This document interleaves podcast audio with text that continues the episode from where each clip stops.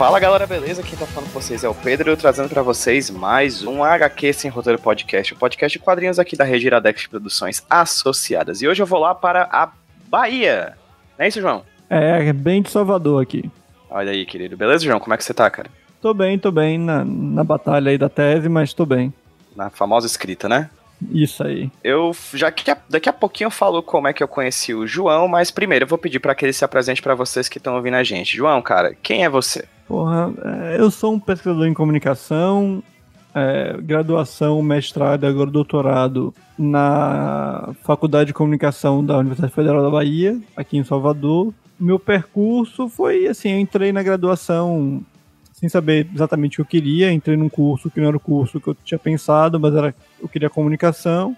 E aí eu dei sorte que logo no segundo semestre houve uma chamada para PIBIC de um professor que estudava fotografia e narrativa, né, Benjamin Picado, que hoje está na Federal Fluminense. E aí eu entrei para pesquisa dele. Na época ele pesquisava fotografia, fotojornalismo e narrativa. E aí eu passei quase quatro anos dentro do grupo de pesquisa até fazer a minha monografia, só que eu fazia parte de um do, de um do grupo dos rebeldes lá na, no grupo de pesquisa, que era eu, o Jonatas, a Jéssica Neri e o André, André Betonazzi, que é professor da UNEB aqui, que a gente dava quadrinhos ao invés da fotografia. E aí, nesse sentido, a gente conseguiu fazer algumas concessões e tal com o Benjamin, e aí o Jonatas acabou fazendo sobre fotografia mesmo na, na graduação, mas fez sobre quadrinhos no mestrado. A Jéssica e eu fizemos sobre quadrinhos já na graduação também. É, ela sobre tiras de humor e eu sobre uma relação entre é, serialidade e narrativa em, nas capas de Sandman. E aí, quando eu fui tentar o mestrado, eu resolvi focar mais nessa questão da narrativa. E especialmente nessa ideia de que é como é que essas narrativas de super-heróis fazem sentido depois de tanto tempo. É como é que elas ainda se mantêm com alguma coerência nessa situação meio doida de você ter 70 anos de histórias que são teoricamente válidas, ou então 50, 60 anos no caso do, da, da Marvel. E aí deu essa dissertação. Agora no doutorado estou ampliando um pouquinho isso para lidar mais com a questão de organização desses mundos ficcionais. É, o meu exemplo são os filmes de, da Marvel, os filmes de super da Marvel, do Marvel Cinematic Universe, mas tentando lidar mais com essa ideia desses mundos da serialidade não linear, né? Star Wars, Doctor Who e tal. Fantástico, cara. E eu não sabia que a tua pesquisa de graduação também tinha sido sobre quadrinhos e sobre Sandman, né, que tu falou? Foi, na verdade, eu falo sobre Sandman, mas foi sobre como as capas do David McKean dialogavam com a narrativa a partir de certas unidades temáticas e, e, e seriadas. Então, como é que os arcos narrativos de Sandman eram bem marcados por capas muito diferentes. Pois acho que isso já aconteceu em alguns outros HQ esse roteiro, então já tá no, aqui, a gente tem poucos minutos de conversa, já fica o convite para outro papo sobre esse tema, beleza? Tudo já bem. tá aqui o convite para outro momento. Mas hoje é, a gente vai falar sobre a tua dissertação. Vou explicar para quem tá ouvindo a gente como eu conheci o João. Recentemente eu tive a oportunidade de ir lá para Aracaju, né, na, no Sergipe, é, a convite de um evento organizado pela professora Grace Schneider, que já participou aqui de um HQ sem roteiro falando sobre a, disserta, a tese de doutorado dela. A Grace foi da minha banca de dissertação, né? Foi da minha banca de mestrado. Ela me convidou, a gente foi, e aí eu conheci o João por lá. João, que também estava lá, e também estava o professor Benjamin Picado, né, que foi teu orientador durante a graduação, foi, João? É, foi meu orientador na graduação, foi orientador de Grace no mestrado. A gente uhum. se encontrou mais ou menos assim, era, ela estava saindo do grupo de pesquisa porque ela estava trabalhando e logo depois ela foi pro doutorado na Bélgica e eu estava chegando no grupo de pesquisa. Perfeitamente. Aí, no caso, gente, eu conheci esse monte de gente de uma vez só, por intermédio da Grace, né? Uma pessoa super, com vários contatos na área de, de pesquisa e da imagem, fotografia e quadrinhos. E o João foi uma dessas pessoas. E assim que a gente discutiu, né, sobre a pesquisa do João no doutorado, e ele falou sobre a pesquisa dele de mestrado, eu disse, cara, vamos falar sobre essa de mestrado, que eu achei muito interessante a, a proposta, a perspectiva, que tem a ver com Batman e Grant Morrison, não é isso, João? É, a pesquisa como eu falei um pouco antes, a pesquisa do mestrado era sobre entender como é que essas histórias em quadrinhos de super-heróis com é, décadas de continuidade, como é que elas fazem sentido. E aí, para provar assim, minhas hipóteses e testar minha metodologia de pesquisa, eu fui para um, um dos maiores tentativas de, de desenrolar esse, esse nó que foi a passagem do Morrison pelo Batman especialmente o modo como ele tenta reorganizar e dizer que tudo que o Batman viveu realmente aconteceu com ele que era a mesma pessoa, assim, que é uma tentativa muito, sim, eu acho corajosa, mas muito difícil de fazer sentido. Massa. E como a gente já falou em alguns outros podcasts aqui, quando eu entrevisto pesquisadores que, e a partir de suas dissertações, seus artigos e suas teses, eu costumo usar o sumário da pesquisa deles como um roteiro aqui no HQ esse roteiro, um roteiro improvisado, né? E você começa a tua pesquisa, João, falando sobre a questão da serialidade dentro das histórias em quadrinhos, dentro dos comics, né? Ok, seriedade, seria, seriedade não, serialidade não é uma coisa exclusiva, nem de longe, das histórias em quadrinhos. Mas ela aparece de forma particular dentro das HQs, não é isso? É, é o ponto é basicamente esse. É, inclusive, esse é o, um ponto que eu estou desenvolvendo mais no doutorado, porque é uma área de estudos muito pouco desenvolvida.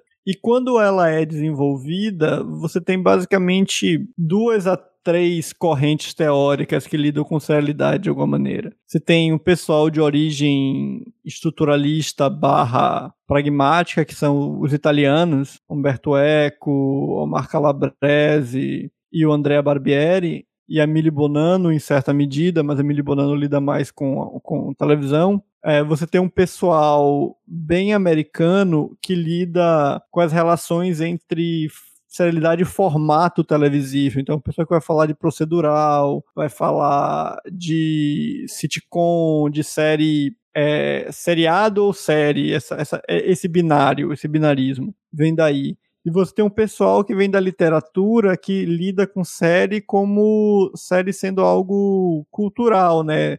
Você tem a cultura de consumo de série. E aqui no Brasil você tem basicamente só esses esses dois últimos tipos em termos de é, literatura. Mesmo a minha orientadora do mestrado, ela trabalha muito com essa ideia de serialidade enquanto hábito, enquanto rotina, porque ela estuda novela. Então isso é importante para ela. Mas esse é basicamente de onde eu parto. E a minha ideia não é que a serialidade funciona diferente no, nos quadrinhos de super-heróis. É mais que os quadrinhos de super-heróis, como ela, eles basicamente esticam o conceito, eles trabalham com a versão muito dilatada do que é serialidade, porque é um, um problema muito grande para eles, inclusive é um, é um, tipo de serialidade assim, que você tem pouco em outros produtos por causa da longuíssima duração e da tentativa de manter tudo coeso, que eu acho que era um bom campo de prova para testar aquilo. Mas... João, eu posso te interromper rapidinho para te fazer uma pergunta que, que deveria ter sido inclusive anterior à que eu te, a que eu, a que eu te fiz? Diga. É, a gente sempre fala, por exemplo, aqui no HQS Roteiro, quanto às questões de, de teóricas, né, sobre essas questões. Por exemplo, a gente falando de serialidade, serialidade, serialidade. E você falou que ah, nos quadrinhos eles esticam o conceito, eles brincam com o conceito, a novela usa o conceito. A gente não falou o conceito de serialidade. Parece óbvio, né? Quando a gente fala serialidade, cada uma das pessoas que estão ouvindo a gente provavelmente tem o seu próprio exemplo na cabeça do que é a serialidade que a gente está falando. Mas você consegue me trazer algum conceito de algum pesquisador, alguma pesquisadora sobre esse tema para a gente ter mais em mente esse conceito para daqui em diante a gente utilizar a partir dele, a gente pensar a partir dele? É, esse é o problema maior de serialidade. Serialidade é o tipo de fenômeno que é muito próximo, para perdão do exemplo, da pornografia é difícil você criar uma definição teórica, mas é muito fácil você perceber quando acontece. Então, a, a materialidade do objeto ela é muito fácil de ser reconhecida, mas quando você vai teorizar sobre, você tem problemas. A definição que eu acho que seria mais próxima é uma relação entre é, repetição e inovação. Então você tem uma certa conjunto de elementos que entre as suas partes você tem uma relação de repetição e inovação dentro delas. Mas isso pode dar variedade de você falar séries como muitas coisas, porque é, essa definição, por exemplo, é a definição de séries de livros.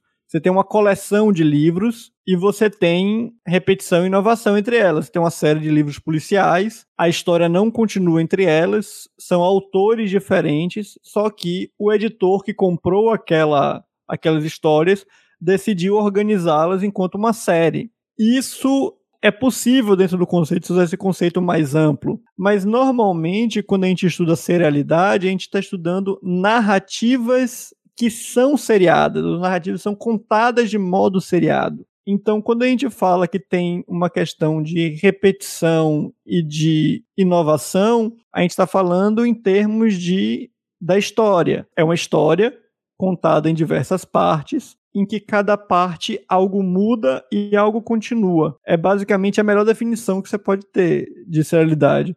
Porque dá, dá conta tanto de uma narrativa é, nem um pouco continuada, tipo, dá, dá conta de você falar dos Simpsons e dá conta de você falar de uma narrativa altamente continuada, como Game of Thrones, por exemplo, uma novela. Mas você tem esse problema. Porque se você for falar ah, é uma história contada em partes, nem sempre é, porque cada parte pode ter sua própria história e a próxima história não tem nada a ver com ela. Por exemplo, quando a gente fala de é, Black Mirror, por exemplo, você tem uma série em que você tem mudança quase que completa. O que junta ela é um fio temático ali mas você ainda assim consegue reconhecer ela enquanto unidade se você olhar ela por fora. Por isso que é um, é um conceito tão difícil de lidar e por isso que tanta gente simplesmente diz que é série e vai embora, porque é mais fácil. E aqui nesse primeiro momento da tua pesquisa, João, você traz algumas unidades que são específicas dos quadrinhos, né, que se dão de maneira muito prática, muito muito peculiar aos quadrinhos. Você fala que não é exatamente uma diferença de outros tipos de narrativas, mas no quadrinho da cidade de algumas maneiras diferentes. Você pode falar sobre algumas delas, por favor? Posso sim. A, a questão toda é que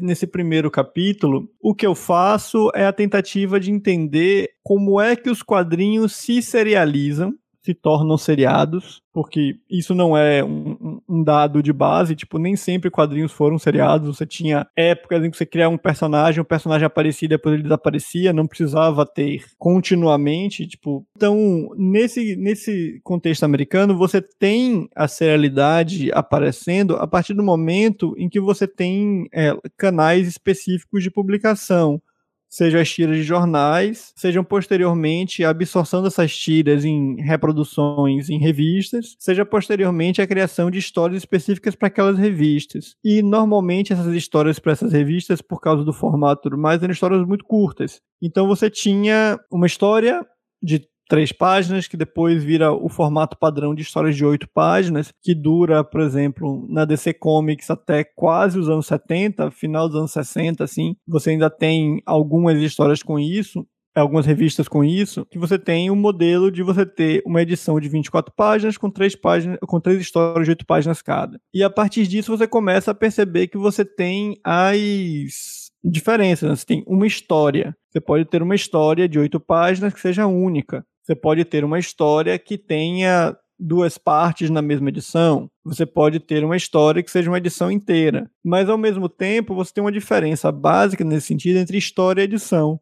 Porque às vezes você pode ter mais de uma história na mesma edição. Então você tem unidades seriadas que são diferentes. E isso é importante, por exemplo, quando a gente vai falar de muitas histórias do Super-Homem, por exemplo, do, dos anos 40 e 50, você não está falando de uma edição você está dizendo, foi uma história tal publicada na edição tal, porque todas as edições naquela época eram meio que coletâneas. E aí você tem uma, uma mudança que acontece mais para quando a Marvel se torna Marvel Comics, que é a ideia de você ter é, essa ideia novelizada de uma história que continua por diversas edições e que termina e que você tem passagens de tempo e tudo mais. E nesse elemento, você tem a, a, criação, a construção da ideia de um, de um arco. Tem o personagem ele constrói um arco narrativo que passa por diversas edições e aí termina. Me saltou aqui a, uma dúvida. É, isso vem com a Marvel?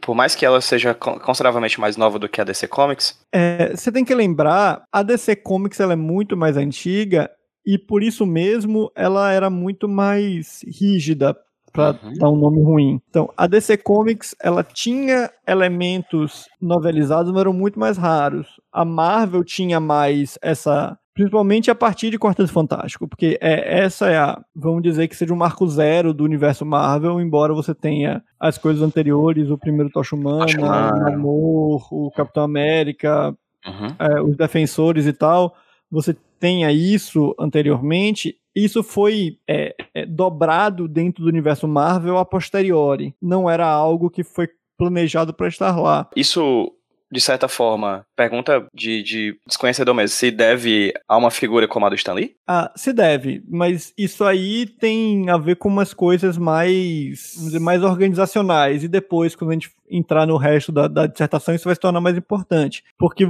enquanto você tem a figura do Stan Lee enquanto roteirista, ou pelo menos argumentista, que era o cara que dizia as ideias básicas e depois preenchia os diálogos e as, e as caixas de, de texto, a parte narrativa mesmo da ação, do que acontecia, de como as coisas se desenrolavam, era feita pelos desenhistas. Mas por outro lado, você tinha a figura do Stan Lee como editor, que para mim é, é, é, o seu trabalho central e é aquilo que pouca gente lembra que ele faz. Toda e qualquer discussão sobre é, com, teve bastante agora após a morte dele, sobre o fato de que é, o, o, verdadeiro assim, pai da Marvel seria o Jack Kirby, o Steve Ditko e todos os outros desenhistas, mas não leva em conta que quem fazia a costura entre os diferentes textos, entre as diferentes edições, entre as diferentes revistas, é, era o Lee.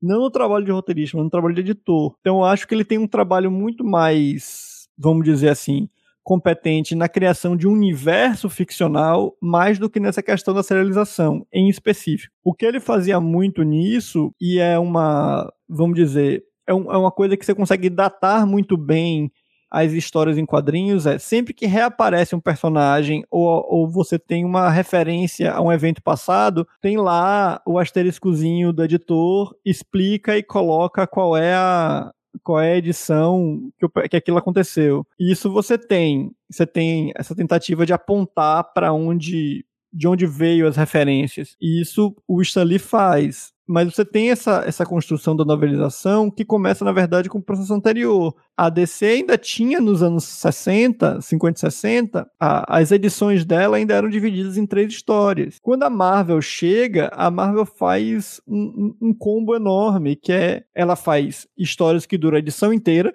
muita coisa acontece. Isso é inclusive uma coisa que a galera que está acostumado com quadrinhos no final dos anos 90 e anos 2000 não espera, é muita coisa acontece em uma edição dos anos 60 muita coisa, muita coisa. É, coisas que levariam, tipo, três edições para acontecer hoje em dia acontecem em meia edição, às vezes. Um exemplo clássico. O Quarteto Fantástico derrota Galactus, acho que nas seis primeiras páginas de uma edição. E o resto da edição toda é lidando com o que acontece depois que Galactus vai embora. as histórias da, da DC nos anos 60 ainda eram múltiplas histórias por edição. Aí a Marvel, ela inova com essa questão de uma história que toma a edição inteira e que ainda vai continuar depois. Mas naquela época não tinha exatamente arcos narrativos, era meio é, novelesco, por assim dizer. Você tinha os acontecimentos um atrás do outro, um atrás do outro, atrás do outro, até que eles começam a se consolidar assim em histórias em duas, três, quatro partes que mais ou menos se encerravam no final da edição e tudo mais. Na outra edição você tinha uma nova história. Então esse modelo acaba surgindo primeiro na Marvel por causa disso. A Marvel não tinha um histórico com aqueles personagens de um modo específico de construir histórias na... seriadas. Faz sentido? Total, faz todo sentido. E você Sim. chegou a falar a palavra arco aí que seria esse arco? Seria como uma temporada dentro dos quadrinhos, alguma coisa do tipo? Não sei se eu, não sei se eu diria temporada, até porque eu acho que arcos são é algo mais mais comum, basicamente. É a ideia de uma história, história completa com começo, meio e fim que é, acontece em múltiplas partes de, um, de uma narrativa seriada. Então, em múltiplos capítulos, ou em múltiplas edições, ou em múltiplos jogos, ou em múltiplos filmes. Então, você tem um arco narrativo, que é a construção de é, início, exposição, clímax e conclusão, só que fragmentado. Então, nesse sentido, por exemplo, se a gente for parar para imaginar, você tem um arco do Batman em que o Batman vai atrás do Coringa. Ele prende o Coringa, acaba o arco, mas isso leva três edições para fazer. Como é que você chama isso? Você chama isso de história? Não exatamente uma história, porque você tem várias partes e várias edições colocadas ali. Mas você tem um arco que se alonga ao esse número de edições. E esse se tornou, a partir dos anos 70, mais ou menos, um modelo básico que toda toda indústria de, de comics de super-heróis se gira em torno os criadores são contratados para terminar arcos, para fazer tantos arcos. Às vezes esses arcos vêm em número de edições, então é muito comum que você tenha números relativamente próximos. É, arcos de 3, 4, 6, 12 edições. Porque é o modelo que eles têm, inclusive, para fazer o pós-venda quando você vende o encadernado ali. Entendo. Então, assim, eu sei que é meio óbvio dizer isso, mas de certa forma tudo isso está vinculado a uma questão comercial da coisa. É, porque eu não tenho como, como desmembrar, primeiro por questões, eu acho que eu, eu teóricas mesmo, e segundo por questões práticas. Eu não tenho como analisar uma história em quadrinhos sem falar da, do formato que faz. E por mais que a gente goste muito de dizer que as histórias são boas e são necessárias de ser contadas por qualquer motivo, nós precisamos compreender que elas são contadas como modo de ganhar dinheiro, modos financeiros. E não só modos financeiros no sentido mais mais grosseiro da palavra, é ganhar dinheiro, mas também como modos de organização interna da, das empresas. As empresas precisam ter modos de contratar é, criadores por determinados períodos, precisa saber quanto tempo vai demorar, o que cada um vai passar e tudo mais. Mas isso não impede que você trate ou trabalhe isso também narrativamente. Isso tem um efeito narrativo, mesmo que sua origem seja também é, comercial. Fica numa discussão meio ovo galinha, né? Não, não existe uma origem, né? Não, a, ori a origem, você pode dizer que a origem é mais técnica do que econômica, por exemplo. Você tinha isso em programas de rádio já. Tipo, radiodrama já tinha várias partes de radiodrama. Cinema, seriado, que todo mundo esquece isso, mas séries começam no cinema, depois vai pra televisão. Você tinha Flash Gordon, contava histórias em várias partes. É, por exemplo, Doctor Who nos anos 60 e 70, você tinha. As histórias eram parte 1, parte 2, parte 3, parte 4, parte 5. E depois você tinha uma nova história que não tinha nada a ver com a história anterior. Então você tinha um arco narrativo. Por quê? Qual é a estrutura do arco? É cada parte precisa ser estruturada para que ela faça sentido como parte de um todo e também seja agradável de ser vista. Porque imagina aí, você tem inclusive um problema maior hoje em dia, com a Netflix, por exemplo. A Netflix dá muita liberdade.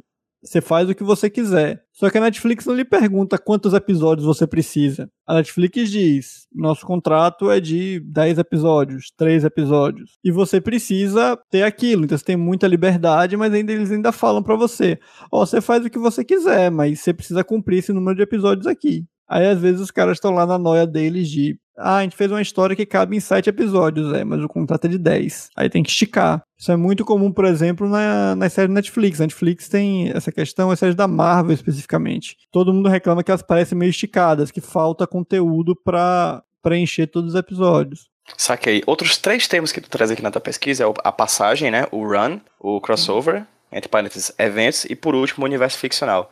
Você tem como explicar mais ou menos assim como cada uma delas se acontece nas histórias em quadrinhos? É, é porque quando eu falo arco narrativo, a gente fala de uma, de uma coisa muito finita, muito fácil de fazer. Mas o que acontece quando você tem um período é, em que um criador, um conjunto de criadores, conforme você prefira, eles escrevem ou trabalham naquele personagem ou naquele conjunto de personagens durante muito tempo. Por exemplo, a passagem do Frank Miller pelo Demolidor ou pelo Batman, que por acaso é muito curta em relação ao Batman. Ou como você fala do Thor do Walter Simonson, ou o Esquadrão Suicida do Ostrander. Então, quando você fala essas coisas, você está organizando seriadamente aquilo. Porque quando você fala do Thor, do, do Simonson, você não está falando do Thor, da história do Thor que o Simonson faz. Você está falando de um conjunto de histórias com todas as suas relações temáticas e idiosincráticas que tem quando o Simonson escreve ele. E isso, inclusive, é um modo como os comics de super-heróis se organizam o tempo. Ah, você tem o Batman do Neil Adams e Dennis O'Neill. Ah, você tem o Batman do, do Frank Miller posteriormente. Ah, você tem o Batman dos anos 90. Ah, você tem o Batman de fase tal. Então, quando você fala de passagem, normalmente é passagem de uma certa equipe criativa que marca aquele período e dá uma certa unidade a ela que é como os quadrinhos são muito longos, você precisa meio que criar maneiras de fazer isso, porque isso não é tão fácil de, de perceber às vezes, de outras maneiras. E isso é um modo que eu absorvi para a dissertação do modo coloquial, como os fãs de comics se comunicam sobre isso. É, aí quando eu, eu falo de crossover, é porque é um problema, assim, como é que você lida com uma certa estrutura que não é necessariamente tão recente assim mais, você tem, tipo, crossovers tem 20 e poucos anos já, assim, você tem Guerras Secretas, você tem Crise em Vintas Terras, você tem Massacre dos Mutantes na, na, na nos X-Men, você tem Invasão da DC. É, o que acontece é como é que você lida com uma certa estrutura que não diz necessariamente a ver com um personagem só, mas com um, um, uma parte do mundo que está sofrendo o mesmo evento. Então, o que você tem é, por exemplo, usar um exemplo mais novo, tipo Avengers vs X-Men. Você vai ter um, uma série central que conta a história do evento, os acontecimentos que aconteceram, que levaram à sua resolução. Você vai ter séries secundárias criadas só para aquele evento, para lidar com outros personagens ou com situações paralelas àquilo, e ao mesmo tempo você vai ter tie-ins ou histórias de outros personagens que vão sofrer os efeitos daquele evento. Você não tem aí um arco narrativo, porque o arco narrativo no máximo dá, dá conta da da história central da minissérie Avengers vs X-Men, que ele é um arco narrativo. Ao mesmo tempo, qual é a relação, por exemplo, que a revista do Quarteto Fantástico tem naquele momento, naquela situação? Entende? Ela tem um tie-in com Avengers vs X-Men, ela conta uma parte daquela história, mas ela não está necessariamente ligada àquela história central, ao tronco central da história. Então você tem uma certa é, capilaridade e uma não linearidade no modo como isso lida que você tem nesses eventos. E sobre o universo ficcional, aí você tem um problema é, conceitual, assim, é, inclusive foi uma das críticas que eu recebi a tese de uns colegas do, da banca, que a questão é, se você tem a ideia de um mundo ficcional, que é uma ideia relativamente fácil de conceber, você tem um conjunto de elementos, personagens, locais, é, eventos, objetos, organizações, etc que compõem um mundo ficcional paralelo a daqueles que aqueles personagens vivem, que você acompanha, lê as histórias e constrói ele na medida em que você lê. Só que o que acontece, por exemplo, quando você diz para mim, ah, é, existe um mundo ficcional do Homem-Aranha. Mas o que acontece quando o mundo ficcional do Homem-Aranha se liga com os X-Men? Porque claramente existe o universo ficcional dos X-Men, como claramente também existe o universo ficcional do Quarteto Fantástico. Então, algumas pessoas usam uma, usam uma, uma formatação que eu acho um pouco contraproducente, que é a ideia de submundo. Na verdade, você tem o mundo Marvel, que contém tudo, e você tem submundos do, do Homem-Aranha, submundo dos X-Men, submundo do Quarteto Fantástico. E aí parece que, mesmo que as coisas tenham sido feitas a posteriori, apontando para cima, por exemplo, então o mundo do Homem-Aranha veio primeiro, depois o mundo do, do Quarteto Fantástico veio primeiro, o mundo do Homem-Aranha veio depois, o mundo dos X-Men veio depois. E depois eles se juntam? Não, fica parecendo que sempre existiu aquilo e depois foi para trás. Então, eu prefiro usar esse termo universo, que seria a conjunção de vários mundos ficcionais convivendo e se interconectando ali. Massa, João. Cara, uma dúvida. É, a gente chegou, inclusive, a discutir isso quando a gente estava lá em Aracaju. Quando a gente trata disso tudo, de arco, de edições, de história, de universo ficcional, de edição, né? Aí entra a figura do editor. A gente tá falando sobre vários níveis e camadas diferentes de autoria, não é isso? Sim, está. E como é que isso acontece no fim das contas? Porque a gente está falando de várias pessoas é, numa, numa linhagem industrial de produção de histórias que tem que ser produzidas a cada mês, a cada ano você tem que ter um número X de, de, de, de revistas. Como é que é tratar a questão da autoria nessa loucura. É, não exatamente uma loucura, é mais. É caótico, sim, mas é, é, é mais organizado do que as pessoas pensam. A situação, assim, mais importante é que você tem que entender é, como funciona duas coisas diferentes. Você tem uma parte criativa e você tem uma parte de. Como eu posso dizer? É de editoria, mas. Administrativa. É também, é, porque não é só administrativa, é a ideia de que certas coisas podem ou não podem ser trabalhadas. E isso vem de diversas maneiras, porque dependendo de quem seja o, autor mesmo, você pode ter mais ou menos edição, você pode ter mais coisas ou menos coisas. Para usar um exemplo assim bom e fora da parte mais super-herói dos comics, quando você tem, por exemplo, por que, que a figura da Karen Berger, que foi editora-chefe da, da Vertigo desde sua criação, é tão importante, é tão lembrada pelos seus escritores? Porque ela dava a eles uma certa um, um, um certo espaço, um certo bloqueio de todas as tensões comerciais, editoriais que poderiam vir. Então elas isolavam esses autores e diziam que você faça suas coisas, eu posso ter críticas, eu posso pedir para você melhorar, mas você vai ter pouca pressão externa à sua a seu ato de trabalhar. Por outro lado, quando você vai para os quadrinhos super-heróis, é muito mais difícil você ter isso. Você só tem isso quando você é um nome muito grande na cena, quando você é um Warren Ellis, quando você é um Grant Morrison, quando você é um Jonathan Hickman, quando você. Pô, me esqueci o nome agora do, do, do, do, cara que fez o Flash Lanterna Verde e agora é o consultor do, do DC, é o Jeff Jones. Então, quando você chega nesse patamar, você consegue demandar mais coisas, mas sempre tem essa carga de demanda e de resposta, né? E dos, entre os criadores e a linha editorial. Então, nesse sentido, eu achei muito mais fácil na, na dissertação entender isso. É, não é o processo criativo individual que me interessa, é como sai do criador para o editor e do editor para a revista.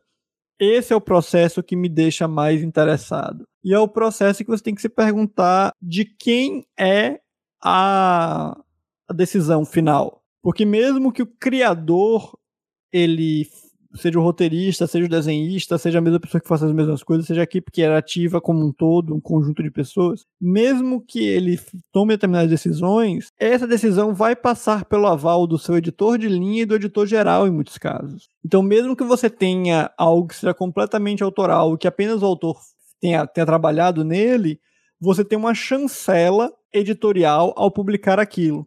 E isso funciona em diversos níveis e de diversas maneiras. Você tem uma situação como, por exemplo, a, a fase do Homem-Aranha do Brand New Day, que eu faço uma pequena análise na dissertação, em que você tem o Joe Quesada muito ativo, tomando decisões criativas, dizendo a gente precisa acabar com o casamento do Peter e da Mary Jane. Isso não foi uma decisão dos roteiristas, foi uma decisão editorial e foi passado aos roteiristas para fazer aquilo. E nesse mecanismo, nesse meio tempo, você tem que se perguntar, ok, tudo bem, mas quem é o autor da história? Autor, enquanto quem executa, é claro, não foi o, o, o Quesada, foram os escritores que fizeram toda aquela etapa. Mas ao mesmo tempo era o Quesada que estava organizando e conduzindo aquela situação para ser do interesse dele e da empresa que ele representa, porque como ele como editor-chefe representa a Marvel. E aí, quando você vai olhar para esses pequenos pontos e para as múltiplas formas que você tem de lidar com sua autoria,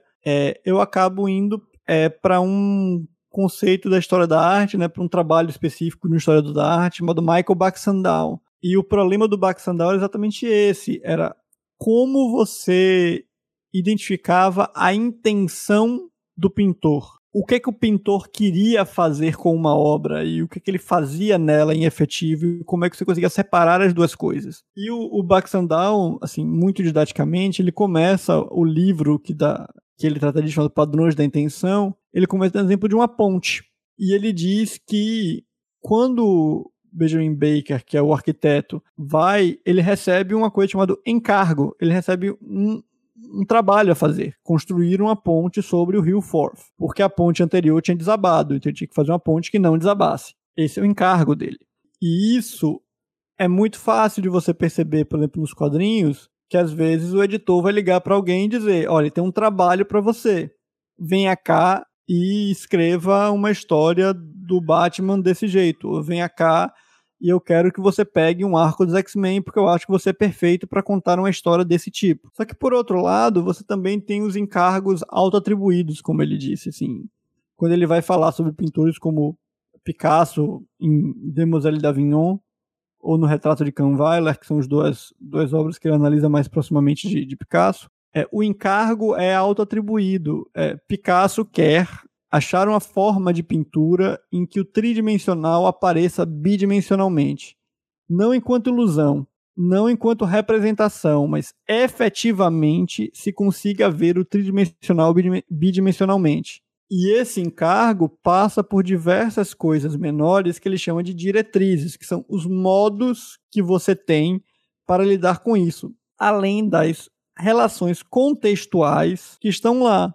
Então, Picasso estava pintando numa determinada circunstância histórica, ele precisava vender seus quadros, ele precisava viver daquilo, mas ao mesmo tempo ele queria fazer experimentações estéticas. Então, ele precisava manejar as duas coisas e ele podia manejar as duas coisas, por quê? Porque ele não precisava competir nos salões de Paris, ele podia vender diretamente. Então, se ele tinha seu público específico, ele estava livre para experimentar mais. E as suas outras diretrizes compunham isso. Da mesma maneira, quando você vai escrever uma história em quadrinhos, digamos que alguém ligue para você e diga: Eu quero que você escreva uma história dos X-Men, ou vice-versa. Você vira e fala: Eu quero escrever uma história dos X-Men pro editor, manda o que eles chamam de pitch, uma proposta, dizendo: Eu quero escrever tal série sobre, sei lá, um personagem obscuro assim da Marvel. Você quer falar de um personagem secundário de Guardiões da Galáxia dos anos 80. Ou então, o meu favorito, por favor, ressuscitem Ron Space Knight. Você manda a proposta. Nessa proposta, você faz certas diretrizes, você se coloca esse encargo e faz certas diretrizes.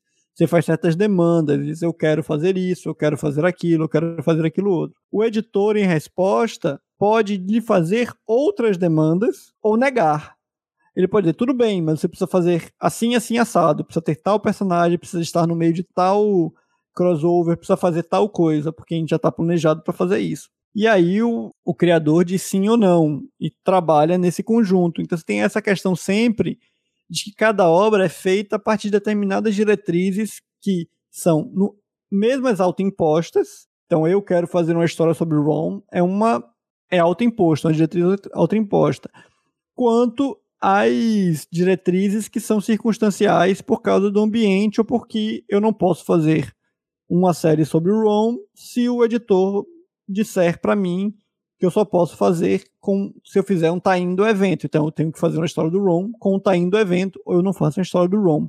Então é basicamente é, é, é aí que eu chego. É a ideia de que toda autoria ela é compartilhada de determinada forma nos quadrinhos compartilhada a partir dessa ideia de decisão é, do efeito, né? Quem decide sobre o que a história é e como a história vai ser, não só quem faz. Porque aí você tem que lidar com outros problemas, por exemplo, que me é muito interessante, mas que nesse exato momento está longe da minha, do meu objeto de, de pesquisa, que é, por exemplo, qual é o caráter de autoria de um arte finalista ou de um letrista, por exemplo que para mim é um caso muito interessante, que é basicamente a galera que está na, na parte de bem debaixo da escada.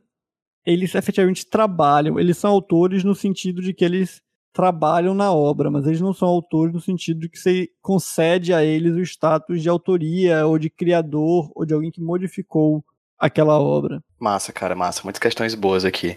É, quando a gente fala aqui no segundo ponto do, da tua pesquisa, tu chega a falar sobre essas duas palavras que fazem. são muito importantes pra gente compreender os universos ficcionais das histórias em quadrinhos, que é a ideia de continuidade e de cânone, né? Uma pessoa que escreve um quadrinho de super-herói no ano de 2019, ela já tem ali algumas boas décadas de histórias anteriores, né? Que de certa forma vão pesar nos ombros dela e que necessariamente ela vai ter que articular esses vários elementos anteriores a, a, a esse período para poder dar continuidade, de fato, a esse personagem pelos próximos anos, até quem sabe um dia chegar, se é que um dia vai chegar, é, em domínio público, né? É, o que seria essa continuidade e o que seria esse cânone, né, dentro das é. histórias em quadrinhos? Esses são os dois conceitos que eu considero eles mais gerais, assim, da tese. Porque quando você vai falar de serialidade, e eu disse para você, a maior parte das pessoas quando tratam de serialidade, elas é, na parte mais básica é continuidade. Quando você fala assim, é, essa história está na continuidade, normalmente essa história está em continuidade. Essa história está no, num contínuo. Só que é, existe um pequeno problema, e foi daí que eu parti boa parte da minha, da, dessa parte da tese. É a ideia de continuidade não é uma questão de cronologia, não é uma questão temporal, é, é de outra natureza. Porque quando você fala, ah, na continuidade da Marvel, os X-Men em tal momento estavam assim, assim, assado. Então, no, no meio dos anos 80, os X-Men estavam na Austrália. No, no, final dos anos 80, eles estavam voltando a se reunir. No começo dos anos 90, eles estavam assim. Mas quando você fala dessa maneira, parece que continuidade é uma questão cronológica. Quando não, não é, em efetivo não é.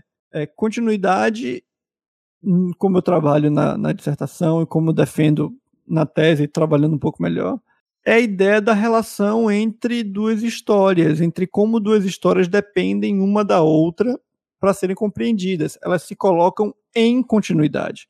Elas estão em continuidade. Elas formam um contínuo não por causa de uma questão anterior temporal, mas por causa de uma questão lógica, de que você só pode entender uma coisa se você souber da outra antes uma história que fale de Jean Grey em 82 tem que lidar com o fato de que ela ressuscitou há pouco tempo. Esse, essa, essa é a questão central. Então, Jean ressuscitou.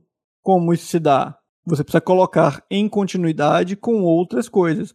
Mas isso não é um problema nos anos 90. A Jean dos anos 90, ninguém lembra que ela morreu que ela estava lá. Então, aquela história sobre a Jean ressuscitar e tudo mais não está em continuidade.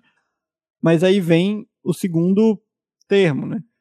Tudo bem, mas se as coisas não estão em continuidade, significa que elas deixaram de existir? Não, necessariamente. Elas podem já desistir, mas nem sempre.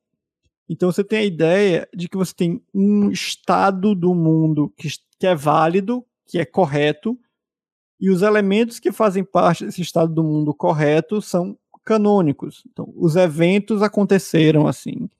Os personagens estão lá dessa maneira, os locais estão aqui, então isso é canonizado, isso é verdadeiro naquele universo ficcional, naquele momento.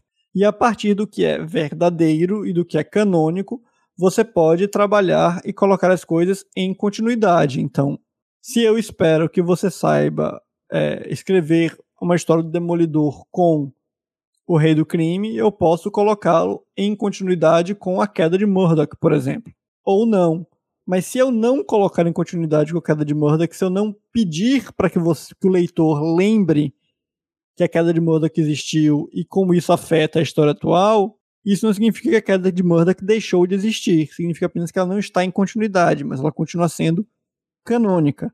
O problema dos quadrinhos é, super-heróis especificamente, é que existem muitas instâncias em que as coisas são colocadas em continuidade quando elas não são canônicas, ou as coisas são retiradas do cânone e você precisa tirar coisas de continuidade ou fazer as retcons. Quer dizer, ah, aquilo não aconteceu exatamente assim. Aquilo sempre foi daquela maneira. E aí você modifica a continuidade retroativamente. Opa, palavra nova. Retcon. Que é isso? Retcon, retcon é, um, é um termo meio complicado, porque ela simplesmente significa continuidade retroativa. O termo, quando era foi usado assim na sua origem, ele significa simplesmente isso. Tal coisa sempre existiu. Entendeu? Então, tipo, quando você descobre que a verdadeira Jean Grey não morreu na saga da Fênix Negra, mas na verdade estava isolada, num casulo de energia em Jamaica Bay, em Nova York. Isso é um retcon. Jean Grey sempre esteve viva, ela nunca morreu, correto? O problema é, de um tempo para cá, qualquer mudança canônica virou retcon, que nem sempre é verdade. Então, por exemplo, se você diz que dá um, dá um bom exemplo aqui. Se você disser para mim que nunca mais diga que o justiceiro foi um anjo, aquilo nunca aconteceu. Eu não preciso dizer e criar uma história para explicar por que Frank Castle nunca morreu e ressuscitou como um anjo e depois voltou à Terra. Eu posso simplesmente ignorar e dizer: nunca coloquem isso em continuidade. Eu retirei algo do cânone, eu, eu, eu desvalidei aquilo, eu invalidei aquelas histórias, mas eu invalidei por bloqueá-las e dizer que tudo aquilo que faz referência a ela não aconteceu. Mas eu não coloquei algo no lugar. Retcon é o, é o ato de colocar algo antes e dizer que aquilo sempre existiu. Saquei, Faz sentido? Saquei. Faz total sentido. Que é uma estratégia que, que acontece inúmeras vezes, né? Nos quadrinhos, assim. É, é legal, acho muito massa, cara, quando a gente começa a pensar sobre isso, porque você tá lidando. Acho que é, são as duas palavras que você falou no começo do papo, que é a ideia de novidade e de continuidade, né? De continuidade, como se você estivesse mexendo com uma tradição de décadas, né?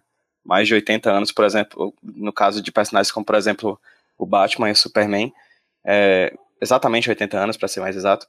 É, e aí a gente tá brincando com essa ideia de que você tem que criar algo novo, mas não tanto.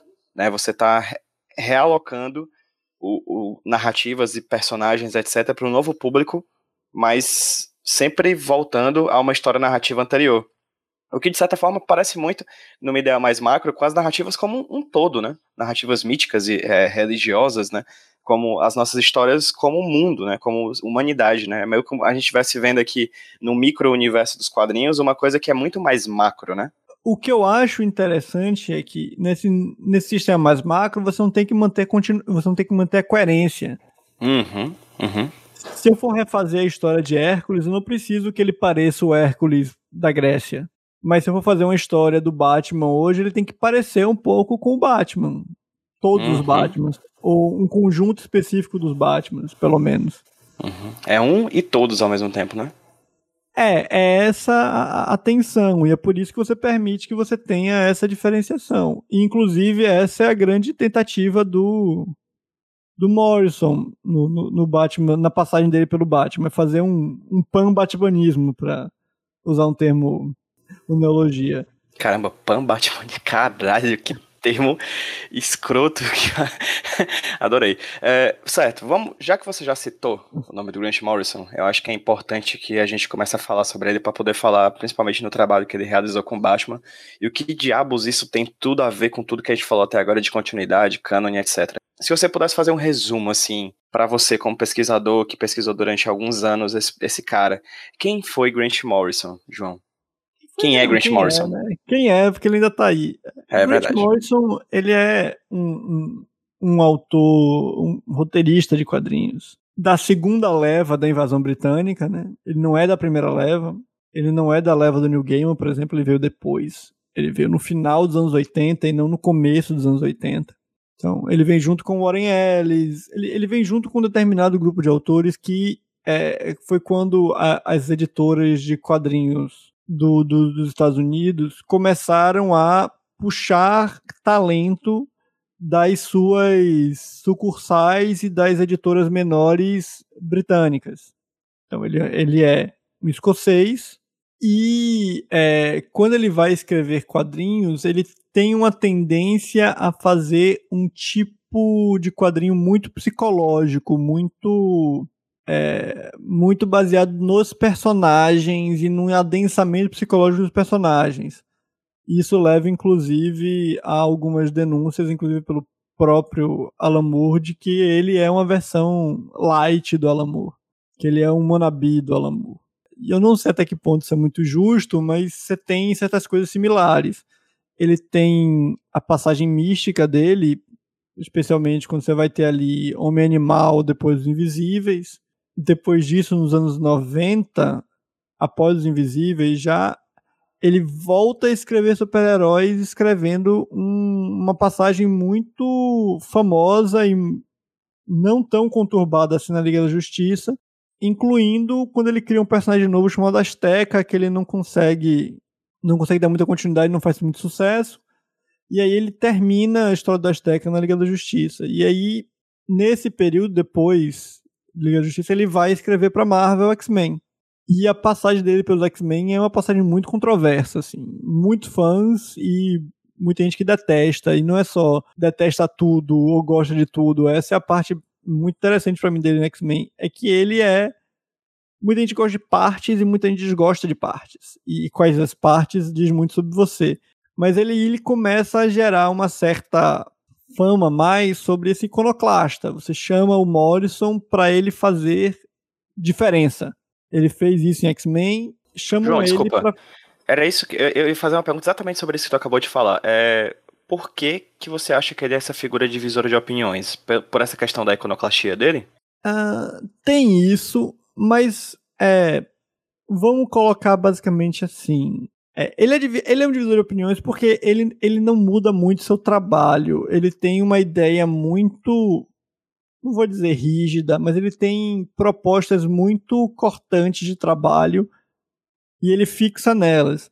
Ele não tem a personalidade do Alan Moore de, de queimar ponte, destruir tudo, mandar todo mundo da porra e, e ir embora. Ele não tem isso. Mas é, ele tem esse, essa ideia do eu não vou comprometer minha visão por causa de alguma coisa.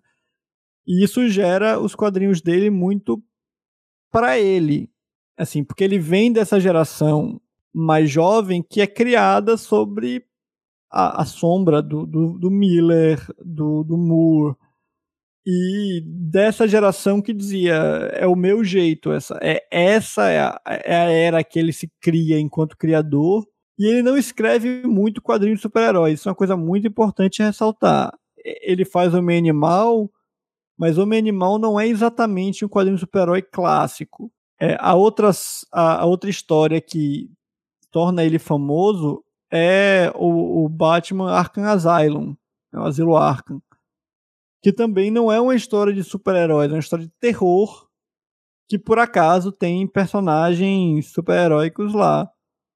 Então, e depois ele vai fazer Invisíveis e Patrulha do Destino, que são trabalhos muito mais autorais. Patrulha do Destino faz parte do universo DC, está em continuidade com o universo DC, faz parte do canon, enquanto Invisíveis não. Mas ele faz esse tipo de trabalho em que ele tem é, essa ideia de mostrar grandes conceitos, ele se torna assim meio que conhecido por ser esse high concept guy, o, cara que vem com a ideia muito grande que meio que explica toda a história e tudo mais.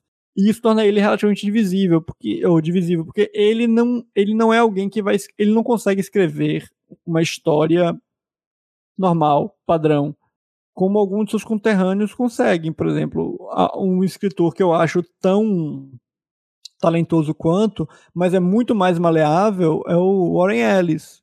O Warren Ellis escreve histórias tão estranhas quanto o Morrison, mas em outros casos ele consegue fazer histórias muito mais simples, muito menos carregadas.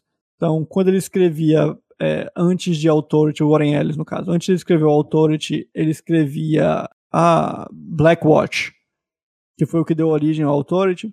É uma história de super-herói muito padrão no sentido mais, mais geral. Ele consegue muito bem isso. É, o Morrison tem dificuldade, ele precisa ele precisa quebrar coisas, ele precisa mudar coisas. Ele tem ele não trabalha muito bem dentro das regras. Perfeito. E como é que um cara que quer quebrar coisas e não trabalha muito dentro das regras adentra uma indústria que basicamente tem várias regras para a continuidade dos seus personagens? O que que acontece aí a partir disso? É, mas mas esse é o ponto, é, essa é a coisa. É, ele não gosta muito, mas, por exemplo, a passagem dele da Justiça foi uma passagem relativamente tradicional. E talvez seja o período em que ele tivesse mais amarradinho. O pessoal falou: ok, a gente quer que você escreva a liga, mas você precisa ter o, os seis grandes lá, os membros fundadores, os maiores personagens, porque a gente quer retornar a liga ao seu lugar de destaque. E ele faz isso muito bem. As histórias são estranhas, as histórias não são as histórias mais, é, mais normais da liga. Ele transforma meio que a liga um pouco no, no vamos dizer assim, não é uma comparação boa, mas meio que os Vingadores se tornaram assim nos anos 80 coisas cósmicas grandes e estranhas, que não é exatamente o padrão da liga antes, por diversos problemas, inclusive a o fato de que os personagens grandes não estavam na liga na maior parte da sua vida. A gente está acostumado agora, porque nos últimos 20 anos, 22 anos, 23 anos, a liga é o Batman, o Super-Homem, a Mulher Maravilha e o resto. Não foi assim durante boa parte da vida da liga pós Crise Infinitas Terras. Então, durante a década de 80, basicamente toda, durante a década de 90, quase até o seu final. Então, o Morrison consegue trabalhar dentro das regras, mesmo que não seja assim. Mas a questão específica é que o Morrison ele criou um tipo de relação com o público que você tem leitores do Morrison. Seguia ele meio fervorosamente de Homem Animal, para Patrulha do Destino, para Invisíveis, e inclusive meio que tendo certos ares de culto. Existe uma história muito famosa sobre o, o ritual de, de, de, magia caótica que ele fez para que Invisíveis fosse renovado. Você conhece Clássico. essa história?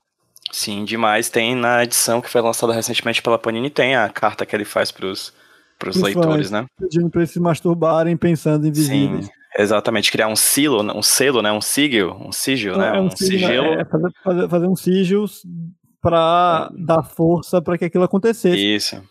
Então, Bem, a tem... série não acabou, né? A série continuou. Então, assim. Não, não. E, deu e certo ou não deu? deu? Deu certo para ele. E essa é a parte importante. Na cabeça dele deu certo. E ele conta assim: você vai ler as entrevistas sobre Invisíveis, você fala sempre que Invisíveis foi o ponto de mudança para ele e ele fala, ele é King Mob, ele se tornou o King Mob, ele escreveu o King Mob para se tornar aquela persona. E isso acho que faz parte desse processo meio maluco que ele tem de como ele escreve. Ele tem que, aquilo tem que ser importante para alguma parte da cabeça dele. Ele não consegue escrever mecanicamente, como muitos criadores simplesmente conseguem. Às vezes precisam de dinheiro e tal, vão lá, fazem uma coisa que tem que fazer sem muito esforço, sem muito custo e tal ele para o bem e muitas vezes para o mal não consegue. Quando ele vai para X-Men, ele é claramente o botão do pânico. É, é, X-Men vendia feito água no começo dos anos 90, a Marvel quase fale no final dos 90, e a Marvel quase tipo, tá à beira, à beira da morte, a gente precisa de um, a precisa recitar isso aqui. E a gente precisa fazer isso é, trazendo um dos maiores nomes dos quadrinhos naquele momento, era o Morrison, Invisíveis tinha o último volume de Invisíveis estava para terminar e Liga da Justiça tinha acabado de acabar com um sucesso estrondoso e falou que a gente precisa fazer isso acontecer. E eles fizeram, né? Pegaram maior, provavelmente a maior franquia dos quadrinhos em termos de, de rentabilidade e juntaram com o criador mais famoso daquele momento. E, e essa é a parte para mim que eu acho engraçado. É tipo, deu certo. Vendeu, vendeu como água. Basicamente, foi Morrison que permitiu que você tivesse X-Men nos cinemas. Inclusive, você vê claramente as linhas entre as duas coisas. Assim, não sei até que ponto é, é, foi passado pro pessoal da produção do filme, mas ficou muito, muito parecido o visual e tudo mais. Porque eles foram produzidos meio que um, um do lado do outro, né? É, é, é, até aí que você analisa o Grant Morrison ou você chegar aí um pouco mais na frente na cronologia dele nas, em ambas eu as casas? Até, eu vou até, eu vou até o, a, segunda, a, a, segunda fase do Batman dele, né? Porque tem uma terceira fase, que é a Batman Inc., que estava saindo enquanto estava escrevendo a dissertação, então não deu para encaixar. Mas eu fiz até o final de Final, é, é, Final Crisis, até o, até o final de Crise Final né, e o retorno de Bruce Wayne. Perfeitamente. E a gente estava até discutindo isso em Aracaju na época, cara, que era a minha, a minha visão sobre o Grant Morrison em relação ao trabalho que ele faz, principalmente com o Superman, porque eu não tive a oportunidade ainda de ler o Batman. Eu até te falei lá que eu não era muito de super-herói e tudo mais. Fala aqui para quem tá ouvindo a gente também, eu não sou muito de leitura de super-herói, mas, por exemplo, eu amo o Superman All-Star, né? O grande arte Superman. E é interessante porque quando você me fala desse Grant Morrison como iconoclasta da, dos símbolos, dos quadrinhos, dos personagens, dos super-heróis, etc., eu acho muito interessante porque apesar dele ser esse personagem, no Superman, e eu acredito que no Batman também seja mais ou menos assim, você me corrige caso esteja errado, ele tem uma super, um ultra, um respeito sobrenatural à história desses personagens, desses símbolos que atravessaram suas oito décadas até então. Faz sentido o que eu digo ou eu estou viajando? Você acredita que, de certa forma, ele tem um respeito e ele traz para o contemporâneo os 80 anos de carga simbólica que esses personagens trazem nas costas? Mas exatamente, é, é, é, é essa para mim é o ponto de iconoclastia dele. É, o Batman dele é o Batman mais fodão de todos, mas ele é o Batman que não é o Batman dos anos 90, de, de quebrar gente na porrada só por causa disso. Ele é a ideia do Batman. É a mesma coisa com o Super-Homem. Ele não é o personagem mais poderoso de todos. Não é isso que faz dele o Super-Homem. O que faz dele o Super-Homem é o fato de que ele ouviu uma menina tentando se matar, ele vai lá dar um abraço nela. É, essa é a, é, essa é a, a, a, a, a questão que ele faz. Porque, e isso para mim é muito iconoclasta naquele momento, porque Por é, você tem uma ideia muito específica que é difícil de explicar e, e se, a, se você ler mangá, você vai entender um pouco mais sobre isso. Mas é, muitas histórias de super-heróis são histórias de problemas morais resolvidas fisicamente. Uhum. É, e, e, nesse sentido mais específico, você vai ter o que? O combate físico representa o combate moral, e quem tem a superioridade uhum. moral acaba ganhando o combate. A questão é como é que você complexifica isso e como é que você faz de outras maneiras. Porque o Super-Homem é muito claro. E o Super-Homem você vê o mesmo tipo de trabalho que ele faz no Batman depois. Não é um Super-Homem. Não é o Super-Homem que veio depois do Homem de Aço, do, do David Byrne. Não é o Super-Homem dos anos 90, que era tentaram diminuir os poderes dele ao mesmo tempo que mudar os poderes dele, tentaram o tempo inteiro renovar o personagem. O super-homem dele é o super-homem dos anos 50 e 60, modernizado, mas é o super-homem dos anos 60. Por isso que eu digo que é um pouco iconoclasta. É, ele está tentando, sem descartar completamente é, toda a história que ele adquiriu até ali, ele tenta resgatar aqueles personagens. É, é como então, se a, a iconoclastia dele fosse uma certa. uma volta do otimismo. É isso? É, mas é mais só perdeu. do que a. Mas é mais do que só do que a volta ao otimismo. É um, é um negócio mais mais profundo, assim, porque você tem uma ideia, por exemplo, o Geoff Jones construiu a carreira dele em cima de nostalgia. Uhum. Ele, ele, James Robinson. Mark Wade. É, Mark Wade menos, que Mark Wade tem uma carreira muito longa, tipo, é, é, Mark Wade é basicamente o cara que se pedir para ele escrever qualquer coisa, ele faz uma história boa com os dois pés nas costas, vendados, sem uma mão. Uhum. Ele, é, provavelmente ele é o cara mais versátil que já escreveu uma história em quadrinhos, assim, na vida. Talvez ele e o Kurt Busiek, assim, seriam o, o competição de qual dos dois tem é, seriam mais versáteis. Mas é, é, você tem, especificamente Geoff Jones, ele fez a carreira dele baseada em nostalgia, baseado em nostalgia em Sociedade de Justiça, baseado em nostalgia no Lanterna Verde, baseado em nostalgia no Flash, mas a nostalgia desse, dessa categoria é uma nostalgia de fazer, vamos fazer as coisas com que elas sejam como eram antigamente. O Barry Allen volta a ser o Flash. O Hal Jordan volta a ser o Lanterna Verde com os mesmos problemas, com as mesmas características, a mesma personalidade. O Morrison, ele não faz isso. Ele não volta. ele faz o que eu falei antes do Batman, o pan-batmanismo, né? Ele faz isso com o super-homem. Ele cria um pan-super-homem. Ele é o super-homem que é todos os super-homens. Ele é a melhor coisa de todos os super-homens. Ele tem os poderes dos anos 60, mas ele tem a, a capacidade de, de, ser próximo que o, que o, que o Super-Homem tinha nos anos 90. É, ele tem a pose do Richard Gere, grandão e tal, mas ele não é um Clark Kent babão só.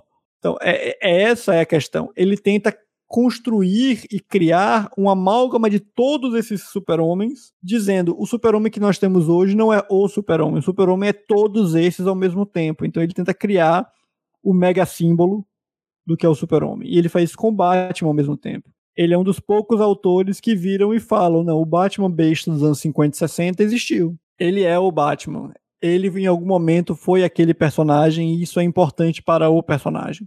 Então, é, é, ele não deixa, no caso do Batman específico, ele não deixa de ser o Batman soturno que veio depois dos anos 90. É o Batman que sobreviveu ao terremoto, sobreviveu a uma praga em Gotham, sobreviveu a tudo isso, mas isso não é uma negação do que veio antes. E essa é uma parte muito interessante para mim, por exemplo, porque quando você vai olhar a história do personagem, o Batman que define os próximos 30 anos dele, basicamente, é o Batman do New Adams Dennis O'Neill, chamado New Batman, em que o New Adams Dennis O'Neill falou, não, o Batman não pode ser aquela caricatura que o seriado de TV mostra, e que, em alguma maneira, os quadrinhos anteriores é, davam margem para ser interpretado daquele jeito. Vamos fazer agora o Batman seja másculo, que seja extremamente competente e que lide com é, mais situações que não Gotham. Então você tem a fase é, viajante é, mundial do Batman, então, Hazal Ghul e tudo mais, vem nessa nessa leva. Mas esse personagem é claramente uma antítese ao personagem dos anos 60 e uma tentativa de restaurar o personagem aos anos 30. Por mais estranho que seja. Inclusive com as histórias de matar o Robin e tudo mais. O Batman do Velho Testamento, né? É, isso. E aí você tem, é, com o tempo, você tem um conjunto de criadores que vai tentar radicalizar isso, é um, termo bom. Primeiro com o Frank Miller, depois quando o, o, o Neil Adams vira o editor do Batman, eles basicamente passam os anos 90 inteiro fazendo isso, com mais ou menos coisas, mas você tem a, a, a visão grindark, assim, dos anos, final dos anos 90 e anos 2000, especialmente final dos anos 90. A galera lembra muito de Queda do Morcego, mas Queda do Morcego é basicamente o Neil Adams dizendo, não sei se vocês querem o Batman radical, tome o Batman radical, ele é um péssimo Batman. E depois ele retoma as coisas quando ele vai pro terremoto, depois. Me esqueci o nome da, da, da, do arco, que é o arco da doença. Mas tem uma doença extremamente contagiosa em Gotham. E o Gotham está uma. Vira, vira literalmente um, um buraco no chão. Nesse sentido, você pode ter um tempo reconstruindo Gotham e tal, e você tem um conjunto bem grande de criadores que faziam parte daquele momento que fizeram do Batman mais do que o Batman. Então você tem Greg Rucka, provavelmente é o nome mais famoso dessa época. Então você cria toda uma grande família ao redor do Batman que torna ele interessante. Nessa época, no começo dos anos 2000. Aí quando o Morrison assume, acontece uma coisa muito interessante. Ele, as primeiras histórias do Morrison são sobre tudo menos o resto do universo dos personagens é um retorno àquele personagem dos anos 50, com diversas referências. A, a Robin morre ao amanhecer, é, o, os Três Fantasmas do Batman é uma referência a uma história que tinha acontecido nos anos 60. Então você tem várias dessas, dessas situações que ele já co começa colocando em jogo isso, assim, tipo, esse Batman é o seu Batman, mas ele também nunca deixou de ser o outro.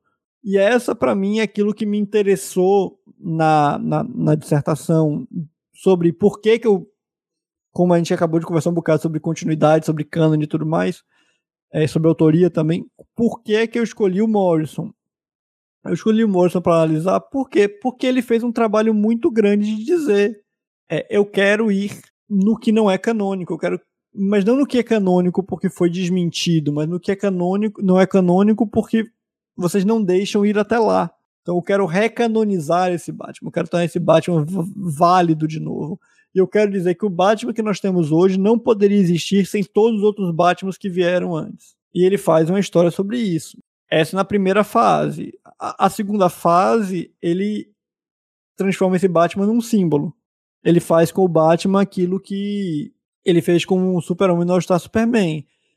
E, e, ele tem uma, uma tentativa de mudar a, a, a, interpretação que a maior parte dos autores fazem sobre o Batman, porque ele muda o ponto de origem. Assim, a pergunta é, é retórica, mas é normal. Assim, quando o Batman vira o Batman para você? Tá perguntando pra mim? Claro. Caramba, é. Porra, que pergunta boa. Mas, tipo, na, na, na, na história do personagem. Para mim, cara, não sei, é, é meio que eu, eu, vou te ser sincero, eu acho que é meio que misturado. para mim, que você fala pessoalmente, né? Pra mim é meio que uma amálgama de tudo que eu já li dele. Eu não consigo dizer. Ele meio que nasce quando eu li a primeira e morre quando eu li a última, entendeu? Tá, mas é tipo, o, em termos de história do personagem, em termos da sua história canônica, do que aconteceu uhum. com ele, da sua vida, uhum. a maior parte das pessoas dizem que ou ele virou o Batman quando ele, os pais morreram, isso, exato. É, é, é, tipo como se fosse no filme aquela cena clássica em que ele se ajoelha e se levanta na Batcaverna. Isso, né? basicamente. Aquele, aquele momento então, é, tipo... de redenção, de, de criação do Batman seria naquele momento em que ele vai atrás, ele, ele, dá o clique na cabeça dele de se tornar um homem vestido de morcego, né? Isso, então, é, é, é, é esse é o ponto um. Existe uma outra teoria, que é relativamente muito comum, que ele é o Batman quando ele quando ele decide botar o capuz de morcego pela primeira vez. Então tem a teoria de que, e, e, tipo, os pais morrerem, deixou ele. É, o transformou no Batman, na pessoa fissurada desde sempre, e a teoria de que ele virou o Batman, que é uma teoria, por acaso, muito vem de ano 1, né? Ele sai para bater em bandidos, não consegue bater nos bandidos, apanha, tá quase morrendo, e aí ele, ele o morcego entra e ele olha pro morcego e, e, e diz isso, eu serei um morcego.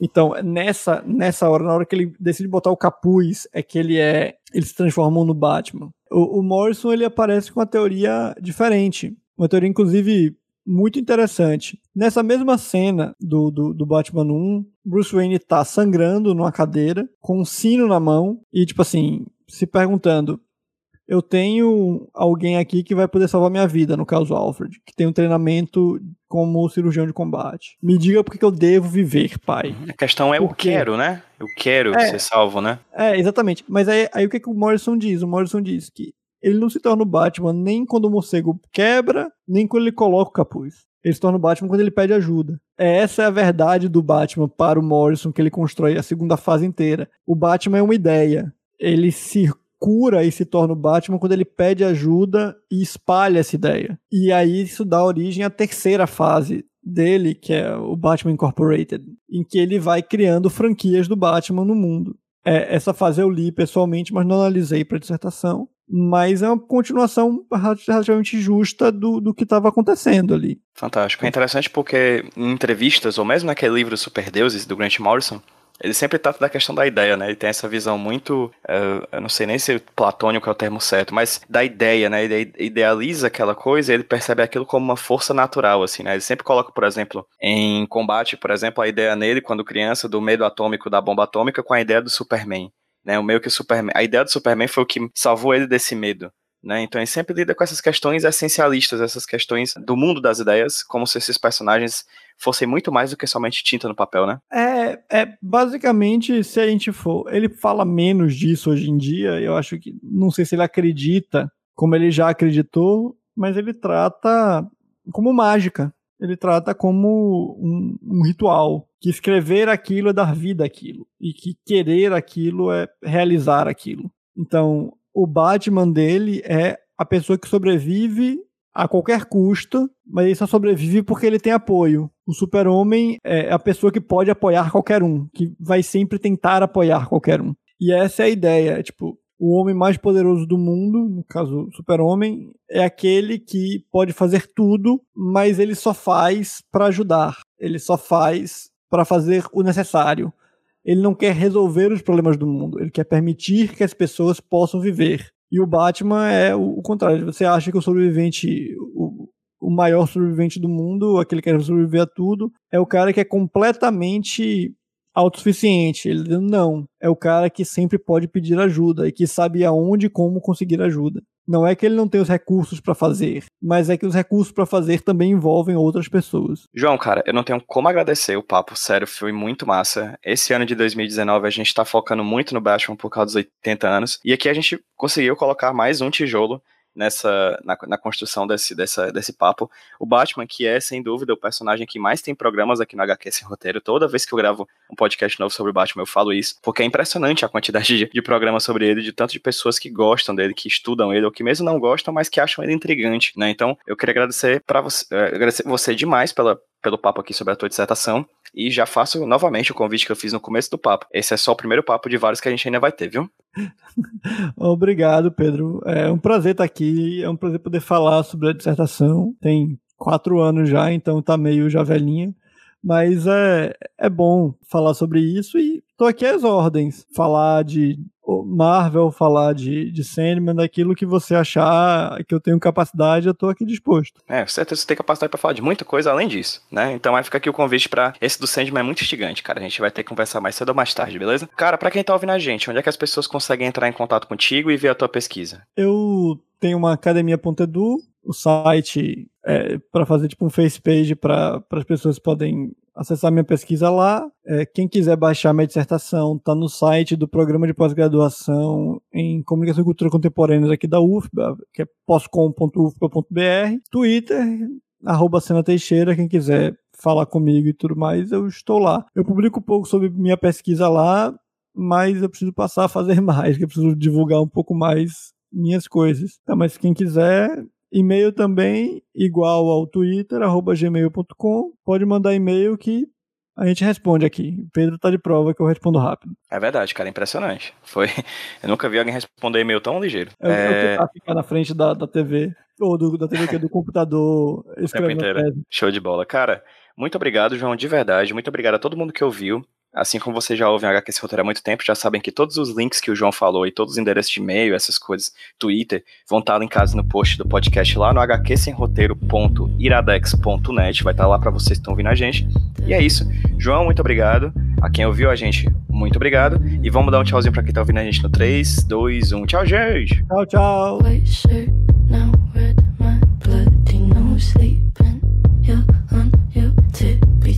creeping no one. Think you're so criminal. Bruises on both my knees for you. Don't say thank you. Oh, please, I do what I want when I'm wanting to. My soul, so cynical. So you're a tough guy, like you're really rough guy.